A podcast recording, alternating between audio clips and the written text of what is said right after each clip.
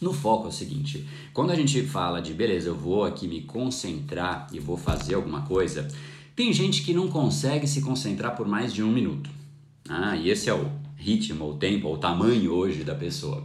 E essa pessoa fala: não, beleza, só que hoje, cara, eu decidi botar um basta nisso e hoje eu vou ler um livro do início ao fim.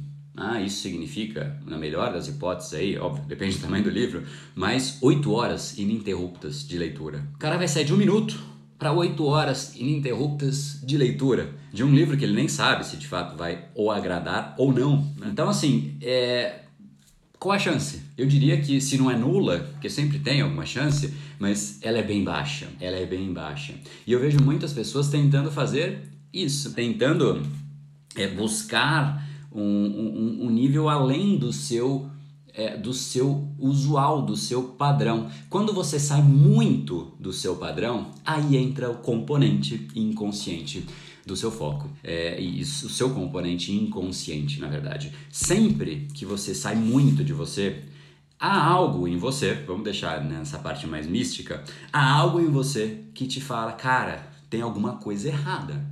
Para com isso aí, filho. Ou Diminui esse ritmo aí na corrida.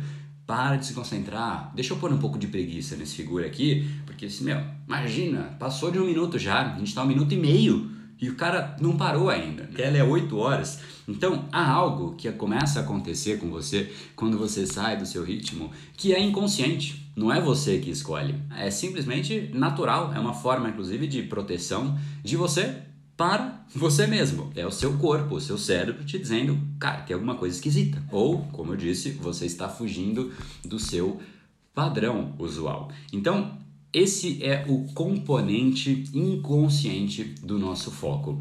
Enquanto você não tiver clareza de qual é o seu tamanho, dificilmente você vai conseguir ampliar o seu foco. Porque aí você vai ficar nessas buscas. Ah, eu consigo focar por um minuto. Eu estou exagerando um minuto, tá? Ou não, tem gente que realmente nem um minuto consegue. Mas, poxa, beleza, eu, eu, eu quero sair do um minuto e eu vou, pô, agora eu decidi tal coisa. Só que não faz sentido essa decisão. Você precisa se conhecer. E esse foi mais um dos episódios da série Brain Power Drop, uma pequena cápsula de reflexão oferecida além dos episódios regulares. Para aprofundar no assunto de hoje e aprender como ensinar o seu cérebro a canalizar a sua atenção, entre em brainpower.com.br/foco extremo.